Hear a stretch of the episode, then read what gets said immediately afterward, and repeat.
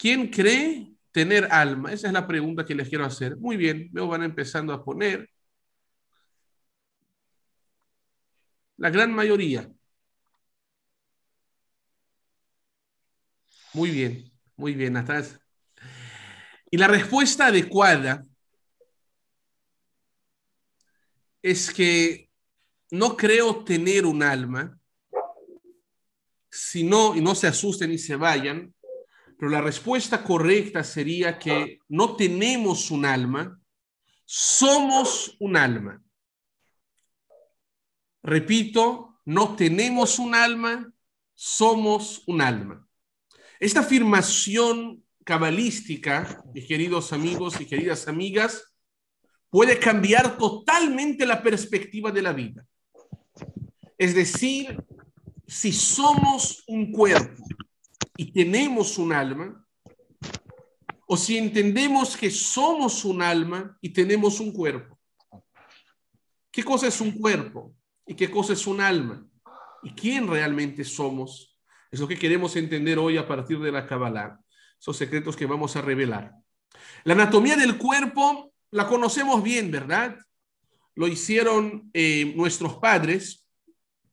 El cuerpo eh, está compuesto de piel, de sangre, de huesos. Pero ¿qué cosa es el alma? La Kabbalah nos va a explicar que el alma es nada más y nada menos que nuestra verdadera esencia, el yo real, lo que nos va a permitir hablar, pensar o hacer. Es una parte del creador del universo que se manifiesta dentro de cada ser humano. Y al ser una parte del mismo creador, en nosotros jamás se muere. El alma es eterna. Pero se necesita vestir en cuerpo, así como una vestimenta es el cuerpo para el alma, para que pueda manifestarse aquí en este mundo, en esta dimensión. Vamos a entender. ¿Dónde encontramos en nuestras escrituras, primeramente de la Torá, el tema del alma? Quiero analizar con ustedes, como pueden apreciar aquí en nuestra pantalla. Dice en el libro de Génesis o de Bereshit lo siguiente: Y formó Hashem Elohim, es decir, Dios, al hombre del polvo de la tierra e insufló por su nariz el alma de vida y fue el hombre un ser animado viviente. Es decir, ¿qué es el alma? El alma es este soplo. Se crea al muñeco. Aquí todos se creen muñecos y muñecas, ¿verdad? Pero se crea ahí a un muñequito que es el cuerpo humano. Pero para que éste adquiera vida, ¿qué hace el creador? Insufla, le sopla, le pone vida. Y este versículo se vuelve todavía más emocionante cuando lo leemos en hebreo, Vaipach Beapav Nishmat Chaim, sufló por su nariz el alma de vida. Y lo ilustramos con las palabras del Zohar Akados, el libro básico de la Kabbalah, que dice lo siguiente: Mandenafaj, mitogenafaj. Es decir, aquel que sopla, sopla de dentro de sí. Igual que soplar un balón es como poner una parte mía en él. Cuando Dios dice te doy un alma, te soplo vida, te está simplemente poniendo una chispa del creador del universo dentro de cada uno y una de nosotros para que podamos cumplir con nuestra misión. El Talmud en el Tratado de Kiddushin así explica que para que exista cualquier ser humano en esta tierra, se necesitan juntar tres socios. ¿Quiénes son los tres socios? El papá, la mamá y Dios.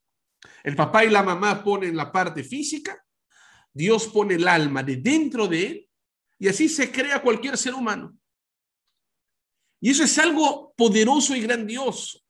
Cuando despertamos en la mañana significa que somos parte del mismo creador y que venimos a este mundo con un propósito. Y eso significa en esta generación que todos aquí somos verdaderos sobrevivientes, sobrevivientes. Ustedes saben que estamos en una generación que los que están vivos somos sobrevivientes, sobrevivientes de la pandemia. Podemos considerar y apreciar el que la vida es un gran regalo de Dios. El simple hecho que estamos vivos es la mayor prueba de que Dios nos quiere. Por esta razón, cuando despertamos en la mañana como judíos, decimos 12 palabritas, un rezo mágico, que aquí lo pueden observar en nuestra pantalla. Pero Modean y Lefaneja, te agradezco, oh rey viviente, Bekayar, Binishmati, ya que me has devuelto el alma, Rabba Emunateja. Rabba Emunateja es grande es tu confianza, mucha es tu fe. ¿La fe de quién? No se refiere a nuestra fe en Dios. Se habla de la fe de Dios en cada uno de los seres humanos. El simple hecho de que hemos despertado en la mañana significa que Dios confía en ti y cree en ti. Por eso te regala otro día más de vida. Como diciendo, a ver si hoy eres mejor que ayer. A ver si mañana puedes ser alguien mejor que lo que fuiste hoy. Cada día de vida es un nuevo regalo, una nueva oportunidad para que busquemos y nos acerquemos a la mejor versión de nosotros mismos. Una mejor madre, un mejor padre, hijo, esposo, esposa, ser humano. Cada quien en la misión que vino a cumplir. Muchos me van a preguntar, a ver, rabino, ¿qué es lo que sucede con la gente mala? Hay gente, ¿a poco Dios los quiere? ¿Por qué les regala cada día este alma otra vez, esta vida? ¿Por qué les da vida? Creen ellos que pueden mejorar. Sin embargo, lo que la Kabbalah, y ahorita quiero enfocarme más en el tema de la reencarnación, pero para entender, lo que la Kabbalah explica es que a la gente que no agradece a Dios por sus vidas, y no están conectados a Dios, viven, porque es la regla del mundo, es parte del libre albedrío, pero eso en el lenguaje cabalístico se denomina Bejinat Ajoraim, que es como uno que, que tira así hacia atrás, o sea, no te quiero dar, pero tengo que dar porque son las reglas del mundo. Entonces, así es la vida de estas personas. Viven, pero no es con el mismo cariño, no es con el mismo regalo. Entonces, mis queridos y queridas, el alma es como la pila del celular o como la gasolina del coche, ¿qué es lo que nos va a permitir vivir? El alma en el cuerpo y en la vida se manifiesta, como explicamos, especialmente en el pensar, en el hablar o en el actuar. Existe hoy en día una serie de, de explicaciones y de evidencias científicas que comprueban la existencia del alma y de lo espiritual en cada uno de los seres humanos si son muertes clínicas, si son regresiones, si es el hecho que la persona que muerta pesa más que la viva, ya que no tiene un alma que lo carga. Eh, el doctor Emoto Masaru, investigador japonés, ha analizado en su estudio lo siguiente. Él ha tratado de, no ha tratado, ha analizado gotículas de agua y las puso en tres recipientes diferentes. ¿okay?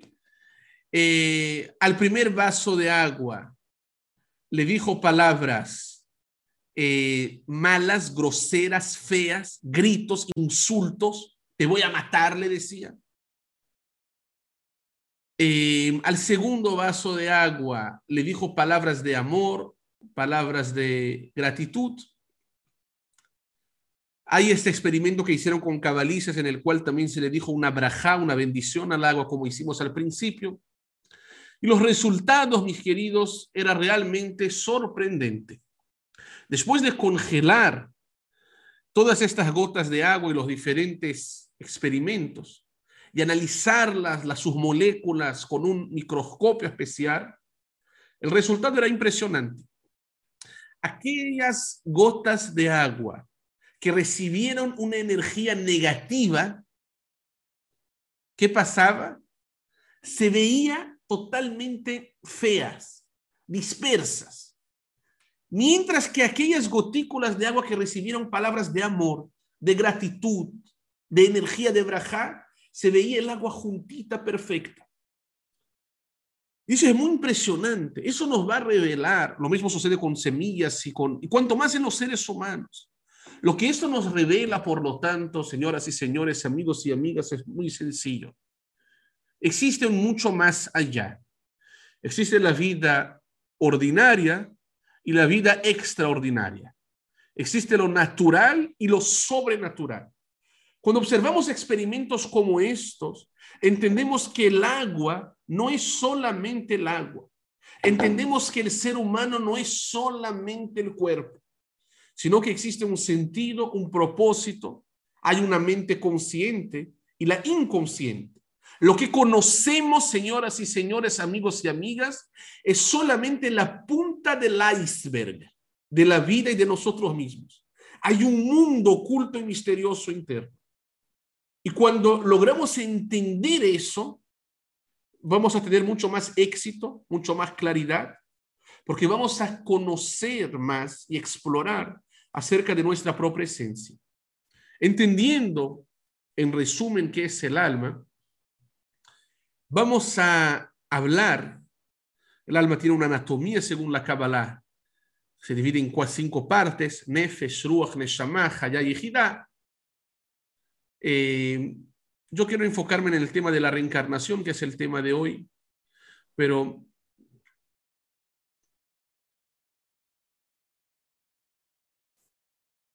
vamos a entrar con el tema de la reencarnación.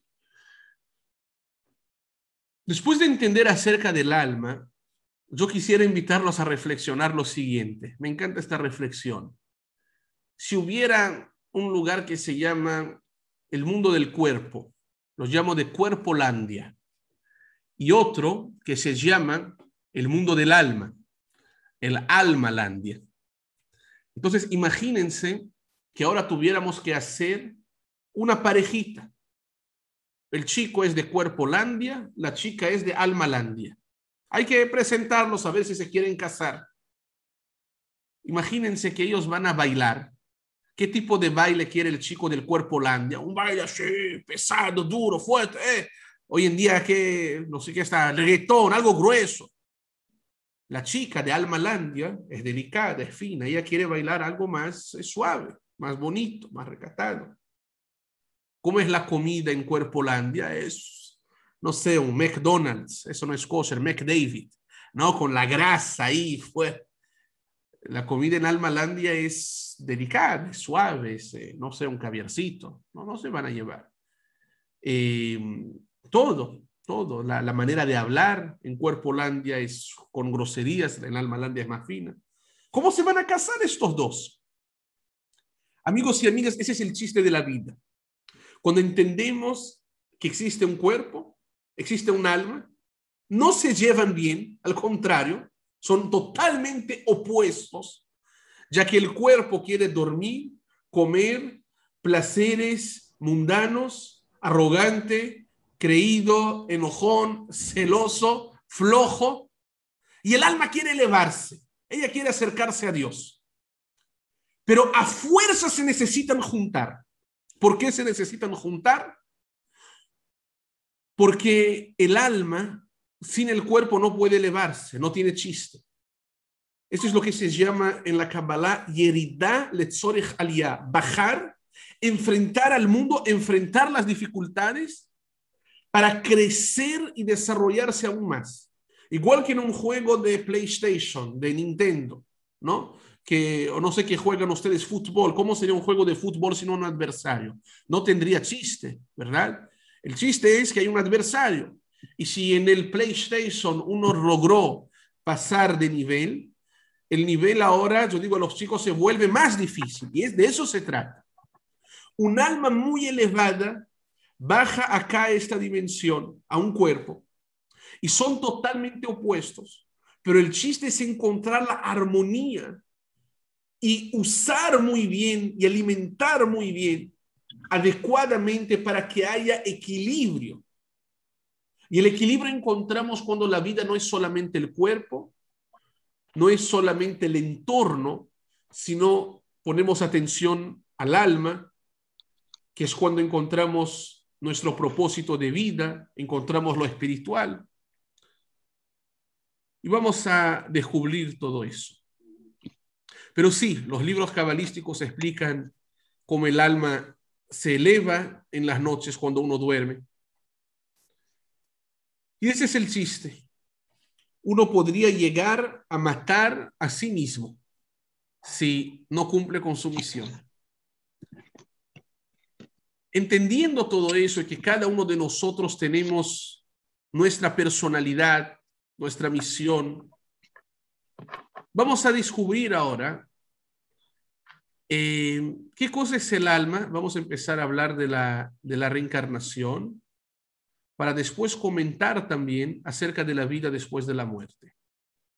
¿Estamos listos?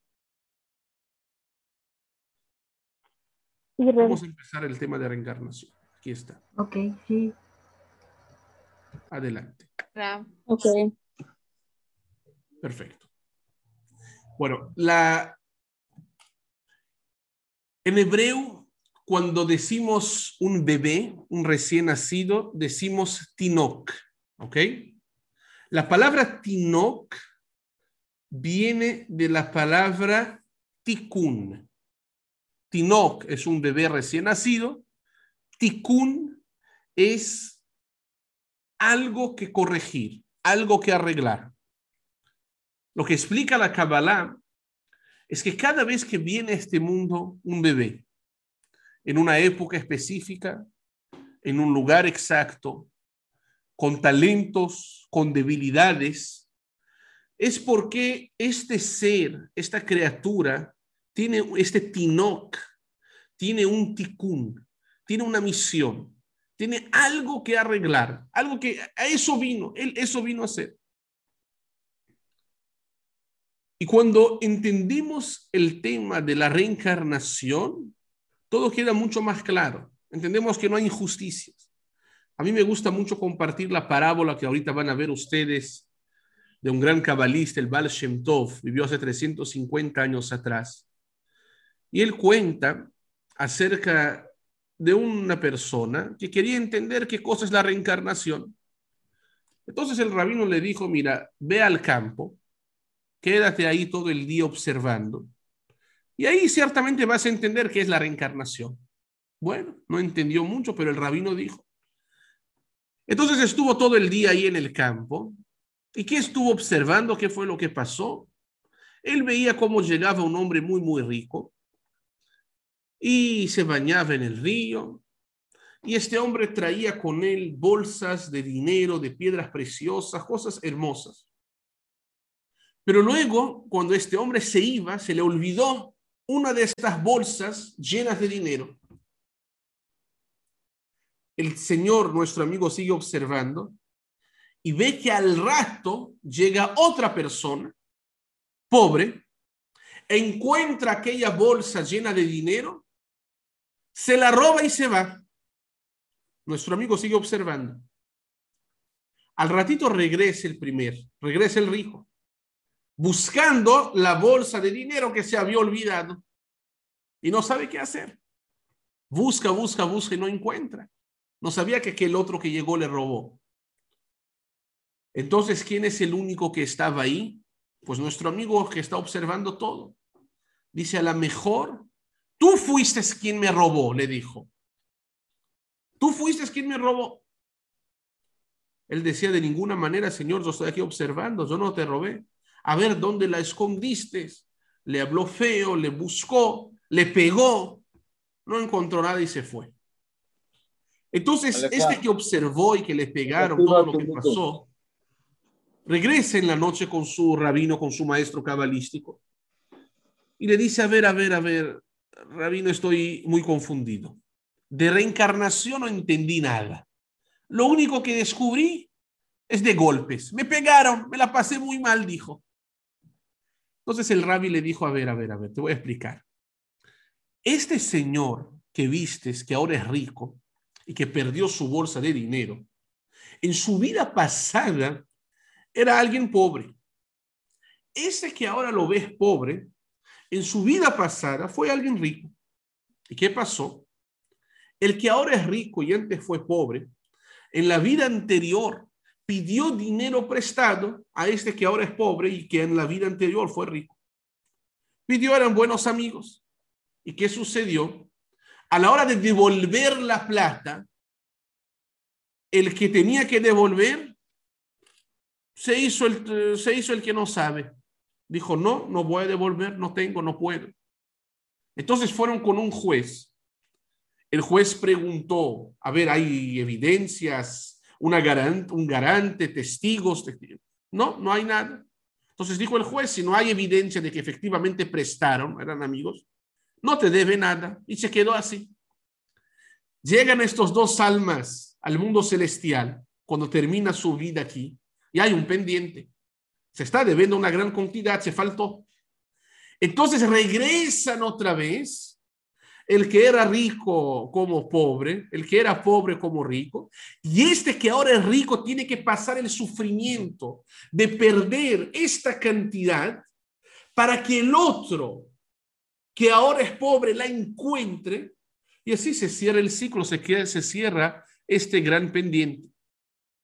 Esta es la idea de la reencarnación que la Kabbalah habla sobre ella, que en hebreo se dice Gilgul, y viene de Galgal, que en hebreo es una especie de círculo, es una rueda, y es finalmente una gran bondad del Creador. Los que sepan un poco de hebreo, los invito aquí a reflexionar en esta pantalla, pero ustedes pueden ver que la palabra Gesed, que en hebreo significa bondad, si sumamos las letras que la componen, Het, Samach y Dalet, con su valor numérico, obtenemos 72, que es exactamente el mismo valor numérico de la palabra Gilgul, que significa reencarnación.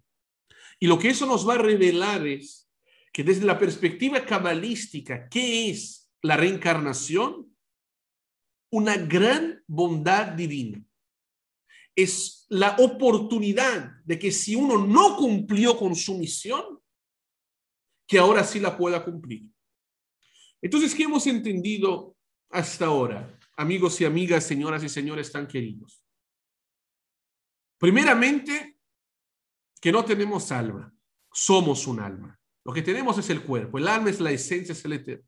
Y eso debe cambiar la perspectiva de vida, porque el alma es muy sagrada, es parte de Dios. Y cada día que nos la vuelve a meter al cuerpo, nos está diciendo, tienes algo que hacer.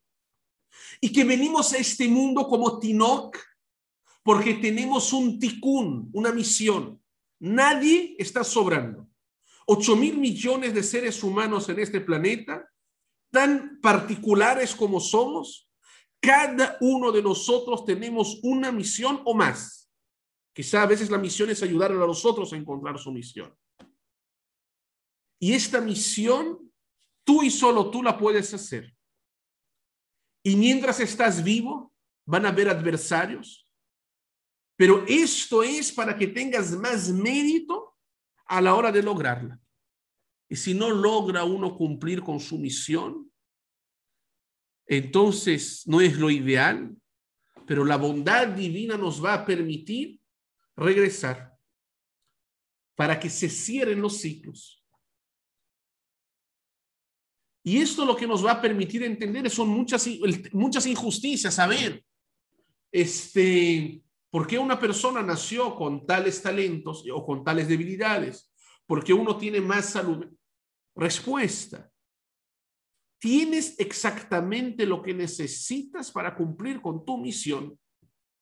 Cuando tenemos fe en eso, ya es otra cosa. La gran pregunta que aquí quisiera exponerles es la siguiente. Como pueden observar en nuestra pantalla, la pregunta es la siguiente. A ver, si nosotros venimos a este mundo con una misión, ¿por qué no venimos con una etiqueta que dice, bebé Jacobo vino a salvar las ballenas, bebé Stack vino, ¿por qué no venimos con una con una etiquetita que nos diga, o en palabras más reales, por qué no es fácil saber cuál es nuestra misión. Oye, me dices que el objetivo de este juego llamado vida es cumplir con mi tikkun, con mi misión. ¿Cuál es mi misión? ¿Por qué no la sé cuál es? La hago y me voy y me regreso elevadamente al mundo de los almas. Y la respuesta es bien interesante.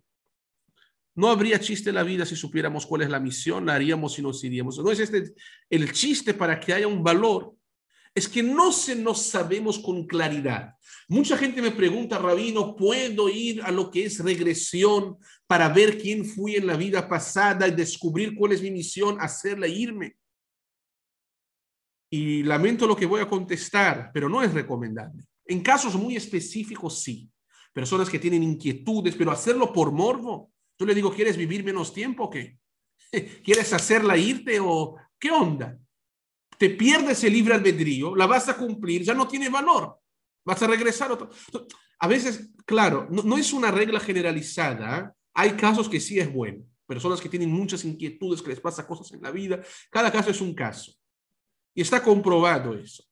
Eh, solamente que una persona así por morbo Oye, quiero hacerla, quiero irme, quieres hacer el juego fácil. Como jugar fútbol, oye, pero que no hay el adversario.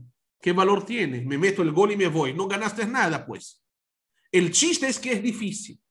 Pero cuanto más difícil, mayor es la recompensa. Entonces aquí también les quiero regalar otra perspectiva. Las dificultades no son dificultades, sino oportunidades. Repito, las dificultades no son dificultades, sino oportunidades. ¿Oportunidades de qué? De crecimiento. Porque después de eso soy mucho más fuerte. Una persona que nunca fracasó jamás va a ser realmente exitosa. Porque imagínense, nunca va a tener experiencia, nunca va a poder ayudar. Va a venir un día un fracasado, va a decir, yo no te puedo ayudar. Nunca fui fracasado. ¿Ok? Entonces, eh, esa es la idea. Si viniéramos al mundo así con todo listo, todo preparado, sabemos la misión, cumpliéramos, eso se llama en la Kabbalah Naama de Kisufa, que la traducción sería pan de la vergüenza, que lo que significa es que eh, uno que no trabaja para ganar su dinero, sino que recibe gratis, oye, se siente mal, es más rico trabajar, ¿verdad? Entonces, venimos al mundo a trabajarnos espiritualmente. Y eso es un mensaje que quería transmitirles, mis queridos. La gente en este mundo dedica mucho tiempo a su trabajo, mucho tiempo, mucho tiempo a otros placeres mundanos, pero poco tiempo para alimentar nuestra esencia, que es el alma. Y es lo que realmente nos llena, es lo espiritual. Cuando entendemos cuál es nuestro propósito, cuál es nuestra misión, y nos ocupamos de tener una vida de valores, de espiritualidad, una vida extraordinaria, Ahí vamos a sentirnos llenos verdaderos. Es la única alegría, la única felicidad que hay. Es lo espiritual. Entonces, aunque no sé exactamente cuál es la misión, mis queridos, sin embargo, sí existe una forma de tener una muy buena noción del rompecabezas de la vida, de por dónde va mi misión. Por ejemplo, uno puede hacer en una lista a ver dónde nací. Porque no es lo mismo uno que le tocó nacer en América Latina que a uno que le tocó nacer en Europa. A ver en qué época nací. ¿La generación del coronavirus? ¿O la generación de la tecnología? ¿O en medio del holocausto del gueto de Varsha? ¿O en África? ¿Dónde me tocó nacer? Importantísimo para el autoconocimiento, dice la Kabbalah. ¿Cuáles son mis talentos, mis fortalezas? Cada quien tenemos, hay gente que me dice, rabino, no sé. No, no, no, no, no, descúbrelos. Uno sabe hablar, el otro sabe escuchar, el otro sabe cantar, el otro bailar, el otro escribir, el otro, no sé, construir, diseñar, cantar, tocar. No sé, pero ¿cuál es tu talento? ¿Por qué hay personas que nacieron con un talento X para una cosa o se sienten muy atraídos? Desde las cosas más simples hasta las más profundas. Yo tengo un, eh, un eh, maestro, un personal trainer, ¿no? De ejercicio. Y para él el dar clases de ejercicio no es solamente un trabajo, es su misión de vida. Cuando él ve a alguien que era muy gordito y que gracias a sus clases logró volverse más delgado, la satisfacción no hay palabra igual. Cuando él ve a una señora, Dios nos libre, que tenía cáncer y que gracias a eso pudo tener más fuerzas, no hay igual. Entonces es otra cosa. Cuando uno trabaja solamente porque tengo que ganar, y no es solo en el trabajo, hago porque tengo que hacer y voy sobreviviendo, no estoy viviendo. Pero cuando descubro que los talentos que tengo realmente son regalitos del Creador para que cumpla mi misión, los voy a usar conscientemente y los voy a canalizar de manera adecuada. ¿Cuáles son tus talentos? Por ahí va tu misión.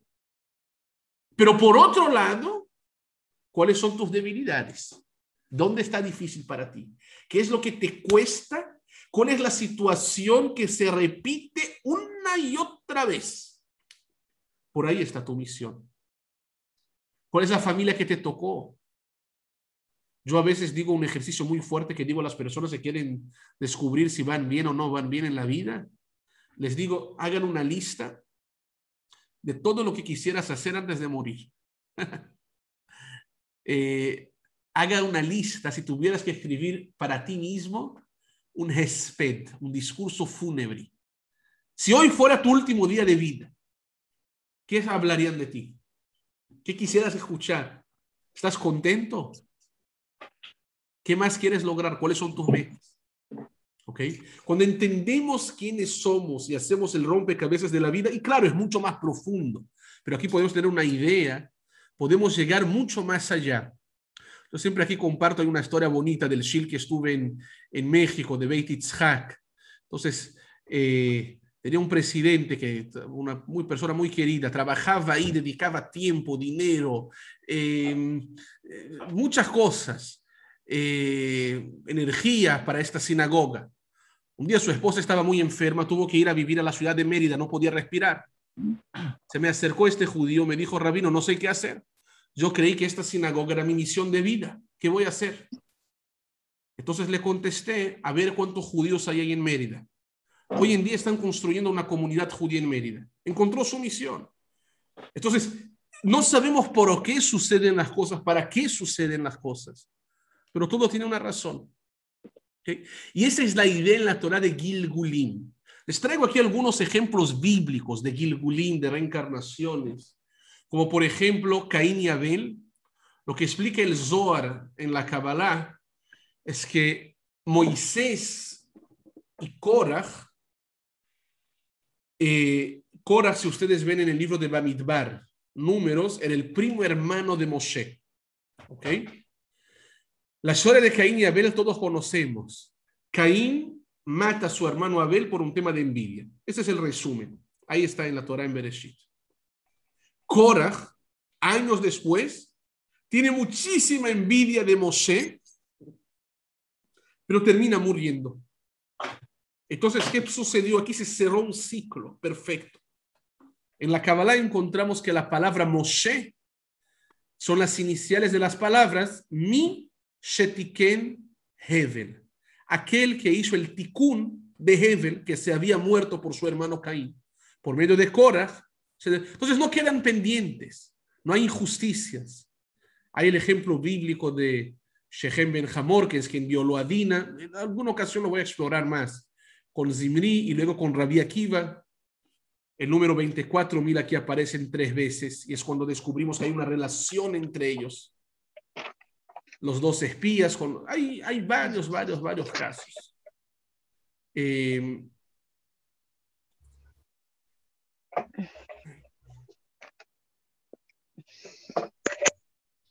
muchos me preguntaron, a ver, ¿el alma de un judío podría llegar al alma de un no judío? Una persona que no nació judía, ¿podría tener un alma judía? ¿O al revés? La respuesta es que sí.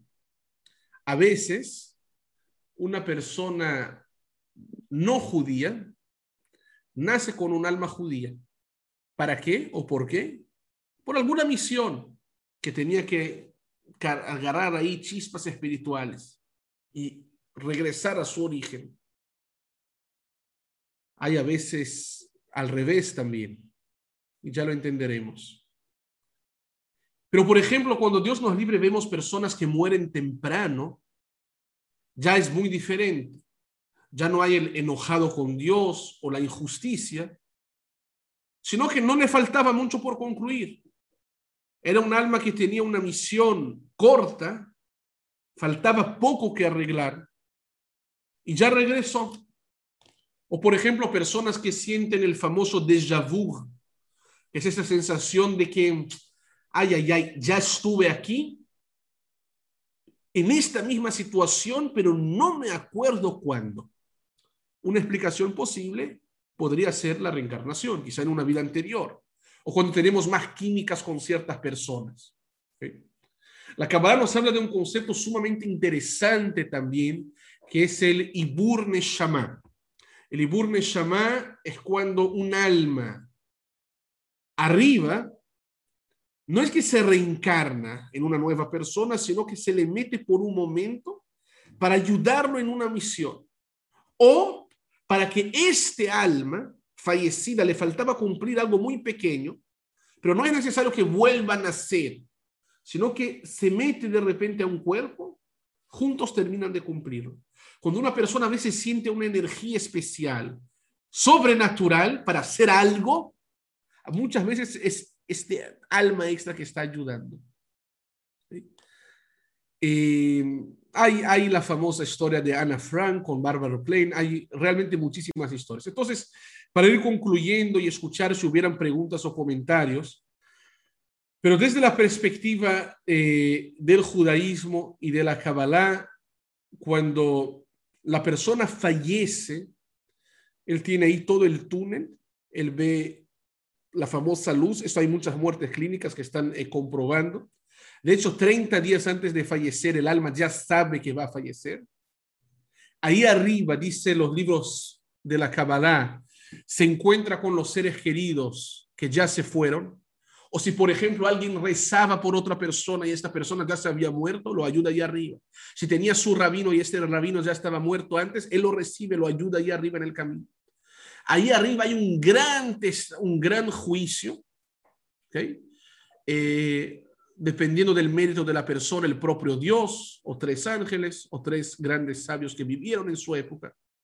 Y le pasan una película sobre toda su vida. Y lo que dice el Zohar es que la mínima conversación que uno tuvo y hasta los pensamientos ahí la ves. Pero ves otra película sobre quién podrías haber llegado a ser si hubieras aprovechado todo su potencial, si no hubieras perdido tiempo con tonterías. Ahí ves la diferencia.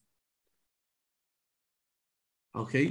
Y lo ideal, lo que queremos alcanzar es el famoso Gan Eden, que es el paraíso, que es un placer difícil de expresar en este mundo, porque es como explicar a un feto en la matriz qué es un sabor, color o olor. Es otra cosa, es otro mundo. Sin embargo, el Zohar dice que el paraíso, eh, si queremos probarlo un poquito en este mundo, podría ser el sol, cuando uno tiene frío, cuando uno está oscuro. Es un placer. O el Shabbat. Aquí en este mundo es muy limitado, tanto la recompensa como el castigo. ¿Qué pasa si una persona mató a otra? ¿Qué castigo le puedo dar aquí? Quizá matarlo a él sería justo, no sé. Pero si mató a dos, no le puedo matar dos veces. Si mató a seis millones, no, no hay castigo tan grande en este mundo. Pero en la otra dimensión sí, en el mundo del cosechar sí. Y una recompensa, ¿qué recompensa le puedo dar a alguien que fue bueno en su vida? ¿Que le doy un aplauso, reconocimiento, que dinero? ¿Qué, ¿Qué se puede dar aquí? No hay forma en este mundo limitado de recompensar. Así que este mundo que vivimos, amigos y amigas, señoras y señores, es el mundo de la mentira, el mundo de la ilusión. A veces vemos gente buena que les va mal, gente mala que les va bien, y eso es la confusión. Y el chiste, el que es sabio, es el que pone atención a la esencia, a la espiritualidad, y ahí va. Y esos son los diferentes destinos. Hay la máquina de lavar, como yo llamo el guinom, Hay la opción de reencarnaciones. Personas muy malvadas también hay la opción de reencarnarse más veces, hasta en seres inanimados. Eso aparece en los libros místicos de la Kabbalah. Eso sería, ya no hay tanta oportunidad. Por eso a veces uno está comiendo algo, dice una bendición antes. Esas son las preguntas que se nos hace en los mundos celestiales cuando uno se muere. Son las cinco preguntas que nos van a hacer. Así dice el Talmud. Los negocios que hiciste para vivir, ¿los hiciste con fe y confianza en Dios? ¿Hiciste siempre lo correcto? Es curioso, porque la persona que se muere, a veces lo primero que va a decir, no, yo trabajé mucho ahí abajo. Está bien, trabajaste, pero ¿será que en tu trabajo también metiste lo espiritual? ¿Hiciste lo correcto? ¿Confiaste? ¿O solo trabajo, trabajo? ¿Fijaste momentos para estudiar Torah? Ok, dedicaste al estudio, dedicaste al trabajo, dedicaste a la familia, está bien, a ti, al bañarte en baño de burbujas, muy bien. Pero a lo espiritual, ¿hubo tiempo para eso? Eh, ¿Hiciste algo bueno? ¿Dejaste frutos en la tierra? ¿Cómo vas a trascender? Hay alumnos que van a hablar de ti, hijos, libros, árboles. ¿Cómo van a saber qué huella dejaste en el mundo? Esta cuarta pregunta es muy emotiva. ¿Esperaste la redención? ¿Saben qué es redención? ¿Esperaste un mundo mejor? Amigos y amigas, hoy en la mañana me tocó participar en un, en un diálogo interreligioso con la Universidad Anáhuac Mayab de Mérida. El tema era la esperanza desde la perspectiva de las diferentes religiones. Lo hablé del judaísmo. El judaísmo tiene mucho de redención. Pero esperarse la redención, ¿sabe qué es? Estamos en medio de una pandemia. ¿Estamos esperando un mundo mejor o no estamos esperando un mundo mejor? Hay gente que desiste, que se quiere ir, pero el, el chiste, el que tiene fe, el que tiene esperanza, sabe que algún día las cosas van a mejorar. Y una de las cuestiones que nos hacen en el juicio ahí arriba es, ¿te deprimiste si echaste todo o tuviste esperanza que va a haber un mundo mejor? Esperaste la redención, esperaste un mundo mejor. Es nuestra obligación, por lo tanto, señoras y señores tan queridos, creer y saber que las cosas van a mejorar. Pensar positivo para que esto suceda. Y la quinta está curiosa. ¿Pensaste, pensaste antes de hablar? ¿O será que fuimos por nuestro instinto? Está muy curioso que estas son las preguntas. ¿Ok? Amigos y amigos eh, y amigas, quisiera ir concluyendo con la reflexión de la gallina que estaba en la basura y que encuentra un diamante. Pero ella sigue comiendo la basura porque el diamante para ella le sabe duro y no le sirve para nada. Señoras y señores tan queridos, los secretos y la información que hoy humildemente estamos buscando transmitir pueden ser diamantes o no, depende del que sepa valorarlo y tomarnos. Podemos mañana despertar y seguir iguales o podemos decidir hacer un poquito más de cambio en nuestras vidas de espirituales. Yo les invito a despertar mañana en la mañana y agradecer a Dios por un día más de vida, por habernos devuelto el alma que es sagrada, que es parte de Él, y a poner atención en autoconocernos para descubrir cuál es nuestra misión. Que el siguiente vez que tengamos una dificultad, entendamos que es una oportunidad. Y principalmente que sepamos que no tenemos un alma, somos un alma en este mundo, en este cuerpo, con una gran misión que cumplir. Y esa es la famosa historia, que a veces en este mundo lo que es diamante ahí no sirve de nada. Lo que allá es, lo que a veces aquí es importante, a veces la gente viene aquí, aquí ¿qué, qué es lo que vale? Diamantes, dinero. Uno llega arriba, no, yo fui muy importante, 70, 80, 90, 120 años que uno viva. ¿Qué hiciste? Allá eres un nadie. Pero si inviertes en tu cuenta espiritual, yo les aseguro que en la vida eterna nos va a ir muy bien. Esto fue lo que traté de compartir, amigos y amigas la noche de hoy con ustedes. Claro, en resumen, porque el tema tiene muchísimo más que enriquecernos, pero es importante para mí concientizar acerca del alma, de la reencarnación y de la vida después de la muerte desde la perspectiva judía y de la Kabbalah. Muchas gracias por su atención, por su concentración y participación. Espero hayan disfrutado de esta plática. Me gustaría, ciertamente, Jacob nos va a ayudar. Quiero agradecer mucho a Jacob por estar organizando. Gracias. Vamos a escuchar ordenadamente preguntas y comentarios. Y vamos a dar espacio a ellas.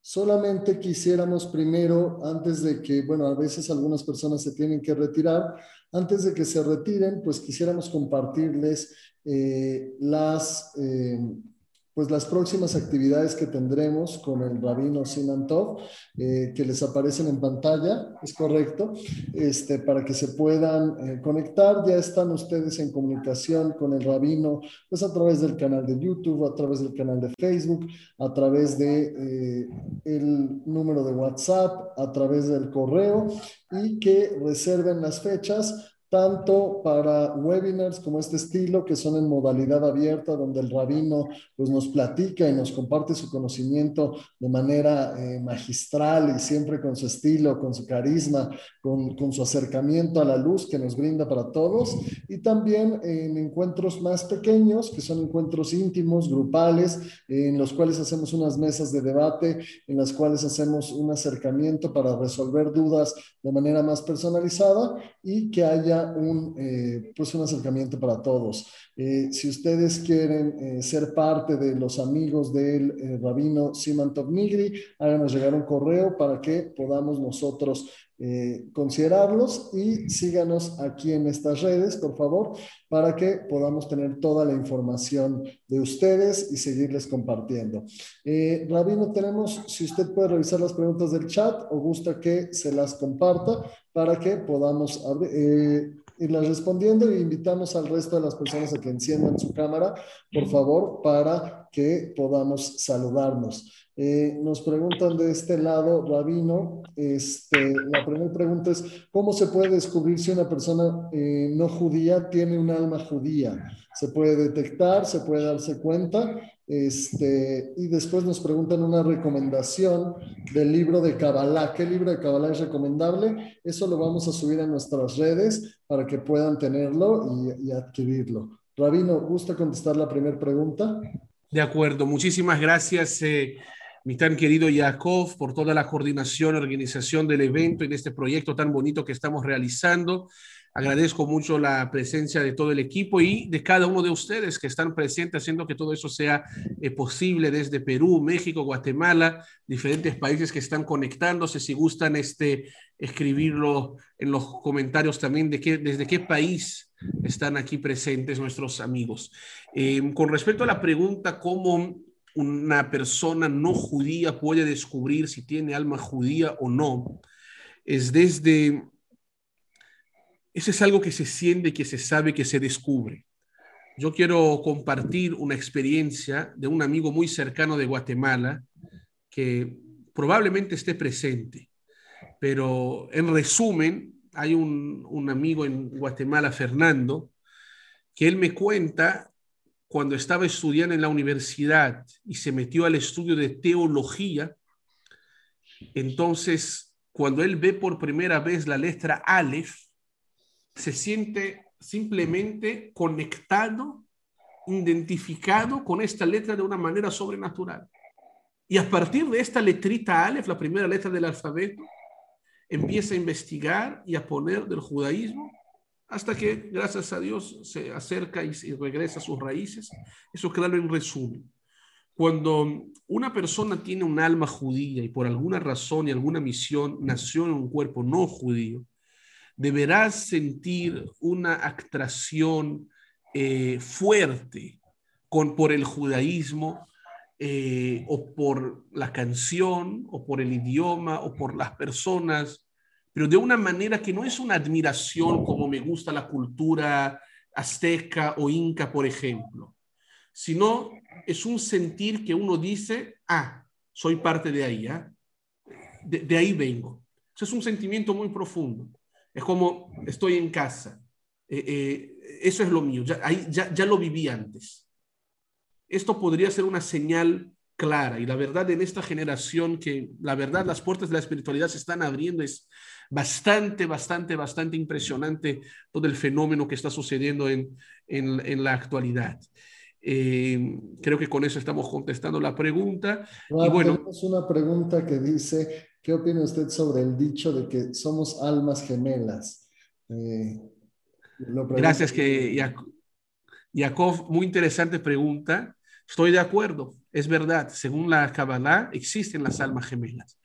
Cuando dos personas se casan y deciden unir sus vidas, desde la perspectiva cabalística, eso sucede porque eran dos medias almas, dos medias almas que se encuentran en este mundo. El amor, según el judaísmo, es un clic que dos almas hacen para que juntos logren concretar y cumplir con su misión.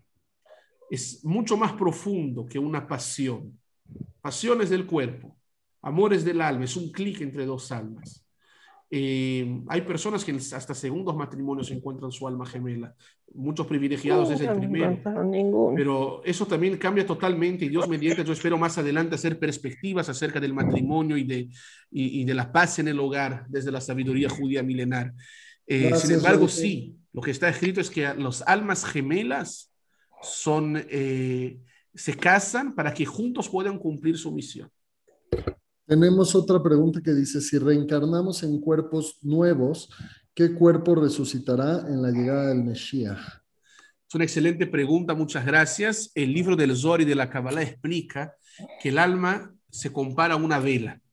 De la misma forma que una vela puede prender varias velitas y seguir prendida, que una misma alma podría prender algunos cuerpos.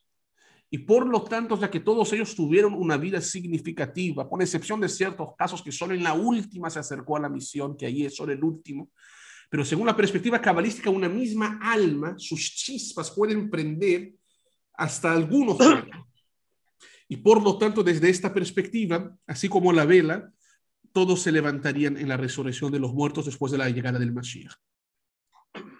Nos preguntan, Rabino Nemuel, ¿cuántas veces se reencarna?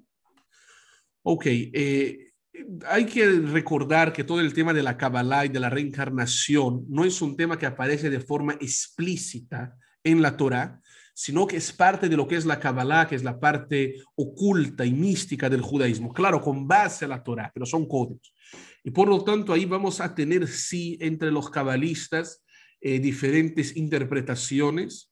Según la Kabbalah más clásica del Arizal, se habla de hasta tres veces, eh, tres, dice tres y en ciertos casos a cuatro. Hay quien dijo siete, pero muchos, eh, los libros cabalistas también dicen que casi siempre la última reencarnación es en un cuerpo femenino. Eso es un tema también este, curioso, quizá para otra ocasión lo puedo explorar más, pero está escrito que las mujeres son más completas que los hombres, son más perfectas espiritualmente hablando. Y por lo tanto, muchas veces, por eso hay más mujeres que hombres en el mundo. Muchas veces las últimas almas, los últimos cuerpos son femeninos, pero hasta tres o cuatro veces es la respuesta del Arizal, gran maestro del Kabbalah, de, que vivió hace mil años en Tzfat, norte de Israel. Gracias, Rabino. Una eh, pregunta más. Eh, todavía tenemos espacio para un, par de preguntas más, así es que si las van haciendo en el chat, yo con gusto las comparto. Rab, hoy nos ha mostrado la perspectiva de la Kabbalah sobre la reencarnación, además de los ejemplos que vimos de Moshe Rabbeinu y Evel, ¿cómo se sustenta estas afirmaciones del Zohar en la Torah? Ok, muy buena pregunta.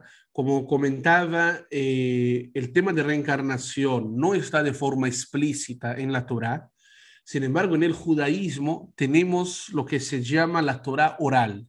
La Torah oral es una tradición milenar que fue transmitida de generación en generación. Es decir, toda la Torah escrita, lo que algunos dirían por referencia Biblia, es solamente un código, son letras. ¿Cómo interpretar este código? Tenemos la tradición oral, que es lo que el creador del mundo explicó a Moisés que fue transmitida de generación en generación hasta la actualidad. Y claro, escrita y desarrollada en algún momento por diferentes sabios, como por ejemplo Rabbi Shimon Bar Yochai, que en un par de semanas Lag Baomer es el día de su fallecimiento, eh, él, según la tradición, es el autor del Zohar, libro básico de la Kabbalah. Entonces, todo el tema de reencarnación está relacionado con la Torah oral y no de manera explícita. Pero aparte del ejemplo de, de Caín y Abel con Mosé y Cora que mencionamos, hay otros más. Yo mencioné muy rápidamente por cuestión del tema, porque aquí sería todo un curso que en algún momento hice más detallado, eh, este, pero eh, hablamos de, hablamos de, de Zimri Ben Salú, si quieren, en algún momento puedo traer otros ejemplos más, pero hay algunos ejemplos de personas reencarnadas según el Zohar con base a la historia de la Torah. Gracias. Gracias, Rab.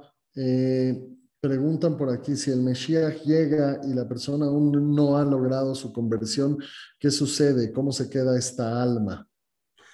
Es una gran pregunta. Por eso hay que convertirse el que tenga que convertirse. Lo que está escrito es que para que el Mashiach llegue, primero se tienen que terminar todos los almas. ¿Qué significa terminar todos los almas?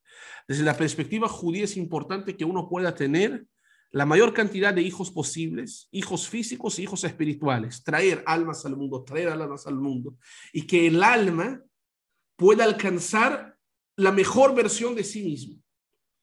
Para el Mashiach es el mundo del cosechar, Después que todos los almas alcanzaron su mayor potencia y su mayor la mejor versión de sí mismo. Y creo que eso explica este fenómeno que en esta generación hay tantas conversiones. Em, después que venga el Mashiach ya no se va a poder convertir, porque ya no hay libre albedrío, ya es obvio. Claro, todas las naciones van a tener su lugar y su espacio, pero según la, la mística judía y la Kabbalah, es al revés. No es qué pasa si vino el Mashiach y no me convertí es el Mashiach no puede venir hasta que todas las personas que tendrían que convertirse se conviertan. Y si vino el Mashiach y no se convirtió, es que no tenía que convertirse. Así entendemos. Gracias, Rabino. Voy a aprovechar a contestar una de las preguntas, bueno, más bien hacer una de las preguntas que tenemos eh, a través de nuestro canal de YouTube Live, donde hay ahorita 95 personas viéndonos en vivo. Rafael Carrascal pregunta, ¿Todas las almas Neshamot pasan por el proceso de Gilgul o hay unas que no? Como por ejemplo los Reshaim. Si todas las almas pasan por Gilgul, esa es la Correcto. Ya. Eh, no, no todas las almas, sí la mayoría, porque el Gilgul, la reencarnación, eh, sería una oportunidad para la gran mayoría de personas que no lograron concretar con su misión de venir otra vez y hacerlo, una, dos, tres veces hasta que uno termina. Eh, sí está escrito que personas que fueron extremadamente malvadas, asesinos, eh, de maneras extremas, que no se les da fácilmente la oportunidad de reencarnarse sin que antes pasen por una serie de, no me gusta la palabra castigo, pero quizá procedimientos de, como consecuencias de limpiar el alma hasta que puedan alcanzar la reencarnación, hasta que puedan llegar al, al, destino final, que ya sería el Ganeden, que sería la máxima perfección. Muchas gracias, Rabino. Seguimos con las preguntas. Usted sigue respondiendo. Le damos un, un espacio para tomar un sorbito de agua. ¿Cómo, cómo está? ¿Cómo vamos? Eh, con mucho gusto, estoy Excelente. Si les parece bien a todos y si siguen aquí interesados, seguimos platicando. Eh, nos quedarán unos 10 minutitos, Rabino, para cerrar nueve y media. ¿Le parece bien a usted? Me parece excelente. Muchas gracias, Yakov. Gracias excelente. Eh, dice, Rabino, tengo una pregunta. Solo tengo seis hijas mujeres. ¿Tengo que ver yo en su ticum o es un ticum para mí? Qué gran pregunta. La cuestión es que tanto las hijas le van a hacer caso. Eh, me parece, según nuestros estudios místicos, que primeramente uno tiene que ver, ver por sí mismo. Hay una frase muy bonita en Perkei Avot que dice, Im ein anili mili, que significa, si yo no soy por mí, ¿quién será para mí? O sea, si yo no voy a ver por mí mismo, ¿quién? Pero por otro lado dice que cuando yo soy solo para mí, Mani. Entonces, ¿qué soy? Y aquí hay una frase muy interesante de nuestros sabios. Y es que, por un lado, uno tiene que ver por sí, salvarse, descubrir cuál es su misión. Sin embargo, y por otro lado, si uno solamente se dedica así y no ve por los demás, entonces, ¿a qué viniste? ¿no? ¿A quién eres? La misión debe estar relacionada con los demás. Así que contestando con base a eso la pregunta, yo diría si primero uno tiene que ver por sí mismo, con, por su misión. En caso de las hijas, claro que sí, puede influenciar y las puede ayudar, me parece muy importante. Pero si no le van a hacer caso, ya no les toca, literalmente. Muchas gracias, eh, Rabino. Tenemos otra, eh, también una pregunta importante, bueno, como todas las preguntas que han sido hoy. Shalom, buenas noches, Rabino. ¿Qué pasa con las personas que no tienen hijos o que no pueden tener hijos? ¿Cómo pueden traer almas al mundo? Por medio, primero que hagan su mejor intento y su mayor esfuerzo. Después es que los hijos no son solamente biológicos. Existen hijos eh, espirituales también. Cuando una persona tiene alumnos, eso es como sus hijos. Y cuando una persona tiene hijos biológicos que no le siguen, el mejor ejemplo en la Torah es el mismo Moisés, Moshe Rabbeinu. Acerca de Moisés está escrito que sus dos hijos, ¿quién sabe qué pasó con ellos? Casi nadie. ¿Por qué? Porque no siguieron el camino de Moisés según la mayoría de las interpretaciones. Sin embargo, los hijos de Aarón, su hermano, sobrinos de Moshe, que aprendieron con él, se les considera como si fueran sus propios hijos. Así que uno tiene que hacer su mayor esfuerzo mientras pueda. Lo que ya no nos toque, cada vez que enseñamos, que compartimos o que dejamos huella, eso es una forma de tener hijos espirituales, que a veces son más que los biológicos. Muchas gracias, Rab. De nuevo, eh, una pregunta eh, que viene desde nuestro YouTube. Eh, ¿En qué momento se establece el alma en un cuerpo? ¿Al nacer? Desde el 40 días. Así está escrito, ahí empieza a entrar el alma. Desde que el feto tiene la matriz 40 días, empieza a entrar el alma, es todo un procedimiento, a los tres meses ya está más elevado y más fuerte, y así por delante. Y la verdad es que uno no quiere nacer, por eso nacemos llorando. Pero esa es la respuesta. Gracias, Rab. Permítame, sigo leyendo las preguntas. Eh, preguntan por aquí, ¿se puede, puede una persona reencarnar en un animal? Ok, desde la perspectiva cabalística, el tema de reencarnarse en un animal, a diferencia del budismo, por ejemplo, no es una oportunidad, como dijimos, o un geset, como reencarnarse en ser humano, donde uno tiene libre albedrío y por lo tanto oportunidad, sino que desde la perspectiva cabalística, reencarnarse en un animal sería ya, em, no me parece exacta la palabra castigo, estoy buscando la palabra más adecuada, pero quizás sería una sentencia o una consecuencia. Es decir, no es positivo reencarnarse en un animal, sino que a veces es una forma de terminar un procedimiento de limpieza del alma. Em, a veces hay chispas de almas que tienen que caer en algún animalito que, que va a escuchar algún rezo, que va a pasar por algo para que este alma pueda terminar de elevarse. Los animales como tal no tienen alma, ¿ok? Tienen nefesh. Nefesh no es neshama. Nefesh es vitalidad, pero no tienen vida después de la muerte, a menos cuando hay un alma que se mete reencarnada por una misión. Y eso a veces se ve. Yo tengo vecinos que tienen perrito que escuchan todos los viernes en la noche el Shabbat que hace, pero se pone así atento. Es algo impresionante. Hay, hay varias historias así de la risa con un cuervo, y así por delante. Rabino, tenemos otra pregunta en nuestro YouTube. Eh, esta es una pregunta un poquito más general, pero me parece que sería interesante para todas las personas. Dice Danilo Arias Molina desde Perú. Tuve la oportunidad de comprar una réplica de Torah Emet. Eh, ¿Qué pautas puedo tomar en cuenta para el estudio, ya que no cuento con una guía? E, es como la pregunta del libro, quizá. Correcto, sí. Que, ¿Cómo estudiar esta, esta Torah que él compró? Bueno, este, eh, quiero pensar que el Pentateuco. Ok. Em, mira, primero hoy en día tengo que hacer una advertencia, hay que tomar mucho cuidado, ya que es un hecho que existe ser espiritual y eso es muy importante. Eh, pero por otro lado, muchos charlatanes abrieron puertas y enseñan mal, y hay libros equivocados, hay mucha equivocación por ahí. Entonces hay que tomar cuidado con quién se estudia, cómo se estudia, eh, etcétera, etcétera. Sin embargo, hay muchos libros buenos, por lo general cuando uno ve que es un maestro, un rabino correcto, judío, eh, ortodoxo, es decir, que sigue la ley original, hay algunos libros eh, bastante interesantes.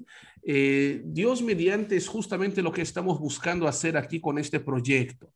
Eh, la mayoría de ustedes este, saben que hoy en día mi, puesto principal oficial es que soy el rabino de la comunidad judía aquí en Perú. gracias a Dios, muy contento. Sin embargo, desde hace algunos años hemos abierto el canal de YouTube, donde Curiosamente, este, hemos tenido muchos eh, seguidores y hoy estamos tratando de, de paralelo eh, hacer este tipo de, de espacio. Dios mediante, queremos pronto, ciertamente la siguiente semana, estamos lanzando nuestra página de internet, rafsimanto.com, donde vamos a estar a disposición del público diferentes eh, cursos, diferentes clases, audios de Kabbalah, de judaísmo, de hebreo, eh, libros, artículos, encuentros, secciones eh, eh, y varios conceptos bastante interesantes. No soy el único, no me siento cómodo en hacerme autopropaganda, pero solo les digo, busquen este, gente y libros bien, bien y adecuados y Besrat Hashem, rezo que cada quien encontremos nuestros caminos en este ejercicio espiritual. Muchas gracias. muchas gracias, Rabino. Un, dos preguntas más y cerramos. Dice, ¿las almas gemelas se encuentran, perdón, siempre en todas las vidas o, o cómo se podrían identificar? ¿O en una reencarnación puede venir solo una? Todas las personas que están vivas tienen un alma gemela, pero a unos les toca hacer un esfuerzo mayor para encontrarla, porque a veces lo que sucede, dice la Kabbalah, es que no están en el mismo nivel espiritual o intelectual entonces a veces Dios nos las pone fácil, pone un alma gemela aquí, al otro a la vuelta de la esquina. Pero a veces tu alma gemela le tocó estar en Europa y ve a buscarla, pero por algo te la puso allá. Em, el, el punto es rezar, pedir a Dios y hacer nuestra parte para encontrarla, pero sí absolutamente. Según la Kabbalah, todos los seres humanos tenemos un alma gemela. Hay una historia sobre eso que me permito decir, acerca de un señor de 40 años que no lograba casarse. Entonces fue con un cabalista y le pidió un consejo. El cabalista le dijo, veo que tu alma gemela todavía no nació. El señor se desesperó y dijo, a ver, si tenía 40 años, dijo, tengo 40 años y todavía no nace, ¿a qué edad me voy a casar y con una chica de qué edad? Al final de cuentas se casó al siguiente año con una muchacha que se había convertido al judaísmo. No había nacido el alma porque todavía no había terminado de bajar, pero biológicamente, físicamente ya estaba. Entonces hay muchos casos interesantes que se tienen que, equilibrar. Muchas gracias, Rabino. Y una última pregunta para cerrar, y creo que será un tema muy interesante si usted después eh, quiere, quiere compartirnos acerca de este, porque tuvimos muchos comentarios sobre él. Dice, buenas noches, ¿qué pasa con el alma de una persona que se suicida? Wow, es un tema muy delicado. El mayor mandamiento es vivir, porque mientras hay vida hay esperanza, después no. Por lo tanto, el judaísmo sí ve de manera fuerte a una persona suicida y hay que hacer de todo para evitar eso y si alguien conoce a alguien lo que se puede evitar. Ahora, claro que a veces lamentablemente existen personas que están enfermas emocionalmente o espiritualmente hablando. Y, por lo tanto, y en estos casos, eh, ciertamente se les va a dar oportunidad pero en general una persona conscientemente que se suicida prácticamente está destruyendo su alma. Y eso es muy grave. Y, y las consecuencias son fuertes en los mundos espirituales. Excelente, Rabino. Pues eh, le agradecemos muchísimo, le agradecemos muchísimo por este tiempo que nos dedicó a todos.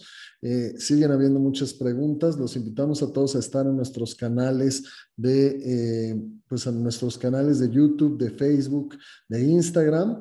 los invitamos a nuestras siguientes sesiones. Antes de que usted dé su mensaje final, Rabino, me permito este, compartirles la información con la que inicié pues con la que inicié yo mi mensaje, que es esta, ¿no? Eh, tienen en pantalla las fechas de nuestros próximos eventos. En ellos van a poder ustedes pues seguir compartiendo con el rabino. Si se quieren inscribir a las eh, dos, a los dos encuentros grupales eh, el de fe judía y sus fundamentos, que es el nivel 1, acercándome al judaísmo, y el de Lagba Omer, el contexto histórico de esta festividad, por favor envíen un correo a info.grupochm.com y en el caso de la Cábala Mística Judía, que es un webinar abierto al público, estaremos enviando un formulario para que se registren en nuestro website que es www.rabsimantov.com para las personas, repito, que gusten participar en estos encuentros grupales que tienen un cupo máximo de 25 personas, por favor envíenos un correo para reservar sus lugares porque eh, pues afortunadamente hay muchas personas, Rabino, que lo quieren escuchar y, pues nos da mucho gusto eh, tener esta oportunidad de compartir con usted. Eh, le dejo la palabra para que pueda usted cerrar y les agradezco a todos por habernos escuchado. Buenas noches. Muchas gracias, muchas gracias. Me siento, la verdad, muy emocionado. Me llena de alegría eh, haber podido compartir con todas ustedes, queridas almas, eh, esta noche. Eh, de corazón, gracias por estar aquí, por dedicar también su tiempo. Es un placer. Me parece que en esta generación es muy importante compartir luz, desarrollar y entender el ser humano como un ser espiritual para tener una vida más extraordinaria y menos ordinaria. Si entendemos que no existe injusticias, que todo está calculado, que somos un alma viviendo un cuerpo y que las dificultades realmente son oportunidades para lograr, ciertamente vamos a cambiar la perspectiva y tener mucho más éxito en todos los pasos de nuestras vidas. Les deseo de corazón luz y bendiciones y espero poder seguir, seguir conviviendo con ustedes y haciendo varios eventos bastante interesantes, importantes. Quiero aprovechar, tengo algunos rostros conocidos, quiero hacer mandar un saludo muy especial a mi querida Claudia Rittner desde Ciudad de México, me da la verdad muchísimo gusto verla. A mí también me da mucho gusto saludar. Muchas gracias. Le mando un cariño a Lisa aquí aprovechando. Muchas gracias por conectarse. La verdad le tengo un cariño muy especial desde la Shive de su querida mamá, que en paz descanse, en los cursos que ha participado. Gracias por eh, conectarse. Eh, mi querido Luis Boyavsky. Aquí la señora Peggy de, de, la comunidad aquí en Perú. Me da mucho gusto que pudo estar con nosotros también.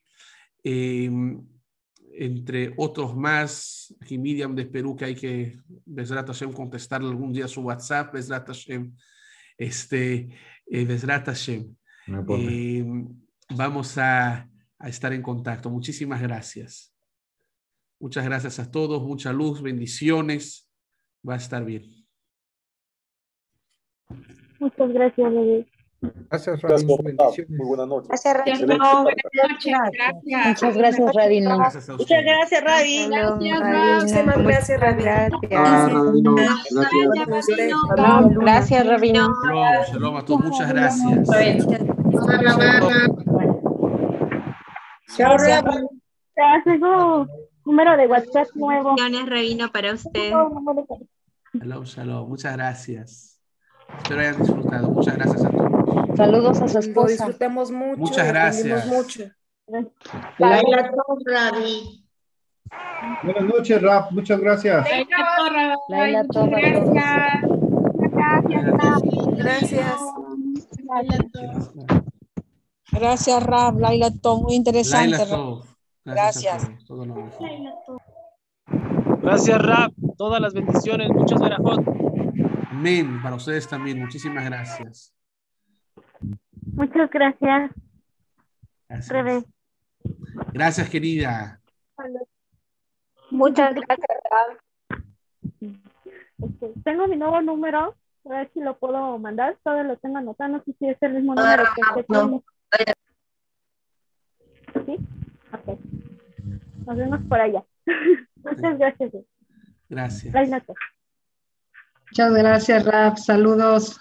Saludos, Adriana. Muy bien. Ustedes, Adriana. Saludos a su esposa, Rap. Sí, sí. Ya para la próxima me voy a poner Méndez. Sí, sí, sí. sí, sí, La saludo, saludos. Rap, me quedé con una pregunta, Rap. A ver. Ah, por ejemplo, ahora con el coronavirus, Rap, ¿qué pasa con las almas que se van juntas? Por ejemplo, en un accidente de avión o en el Titanic, que muchas almas parten. muchas veces son casos que compartían una misión en común. Dios nos libre en, familias, en otras cosas, o, que, o que terminaron al mismo tiempo su misión Está escrito en los libros de la Kabbalah que hay una relación cuando se mueren al mismo tiempo entre estos almas. Vamos a seguir desarrollando el tema meditación. Yo tengo varios eh, ejercicios espirituales interesantes que estoy desarrollando, que estoy seguro puede ser de bastante utilidad. Vamos a estar, Dios mediante, en contacto. Muchas gracias a todos. Los invito a... Muchas gracias, Rab. Muchas gracias. Gracias, querida. Que esté muy bien. Mi querido Luis, gusto en saludarlo. ¿Qué tal? Eh, no leyeron mi pregunta. Rap, quería hacer una pregunta. Cuando empezó mencionó que Dios insufló el alma al hombre a través de la nariz. ¿Por qué a través de la nariz y no tal vez por los oídos, por la boca? ¿Qué hay detrás de, este acto? Ok, ok. Em, está escrito en la Kabbalah que existen cinco sentidos. Em, conocemos ¿no? el, sabor, el oír, el ver, tacto y el oler. Está escrito en hebreo la palabra eh, olor, se dice reach. Viene de la palabra ruach, que significa espiritual. Lo que se explica es que el sentido más espiritual es el olor. Por eso siento que el Mashiach va a poder juzgar las personas por el medio del olor. La visión es muy físico de este mundo. No todo lo que vemos es verdad, hay mucha ilusión, no todo lo que escuchamos es realmente así, interpretación. El olor es lo más eh, profundo del ser, se, relaciona con el oxígeno, con la, con, la, verdadera esencia y desde luego con el alma. Eh, por eso está diciendo que la muerte más, eh, más sencilla se llama un beso de Dios. O sea, el poner vida es el soplar, el sacar vida es un mitat neshika, como murió Aarón, un beso de Hashem. Vamos a seguir desarrollando, pero quizá con esta reflexión se puede, les dejo pensar un poco, una noción. Excelente. Gracias, Raúl. Gracias a todos, que estén muy bien, muchos cariños. Gracias por estar aquí, que estén muy bien. Shalom, Rab. Shalom, Feliz noche. Saludos desde Guatemala. Saludos hasta Guatemala, que estén muy bien. Me gusta. Shalom, gracias, Rab. Shalom, gracias a ustedes. Todo lo mejor. Muchas gracias. Shalom, Rab.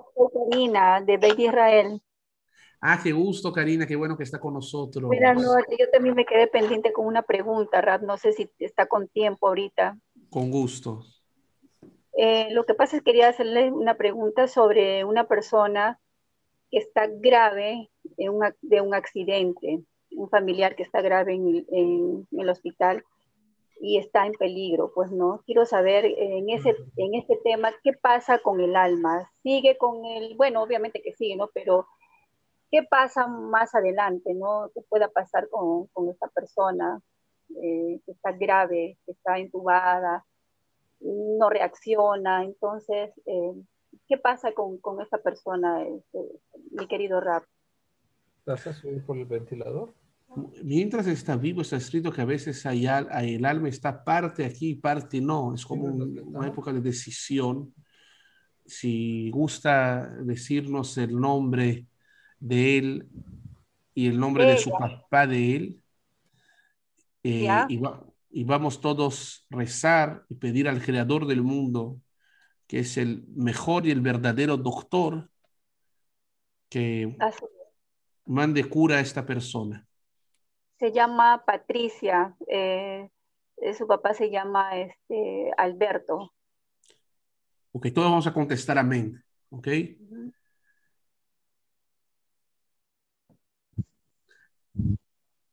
מי שברך עמותינו הקדושות והטהורות שרה רבקה רחל ולאה. הוא יברך וירפא וישלח רפואה שלמה לאישה פטריסיה בת אלברטו, בעבור שאנחנו מתפללים בעבורה, בכל איבריה וגידיה, וכן יהי רצון ונאמר אמן. Amén. Amén. Amén. Amén. Muchas gracias, Rab. Bendiciones para usted y su familia. Rab. Amén. Gracias, solo todo. Gracias, Shalom, saludos Rab. a todos. Shalom, shalom, que estén bien. Gracias, Rabi. Excelente Gracias, sido, señora Rabi. Evita. Hablamos muy pronto, Besrat Hashem. Cariños. Baruch Hashem, Rabi.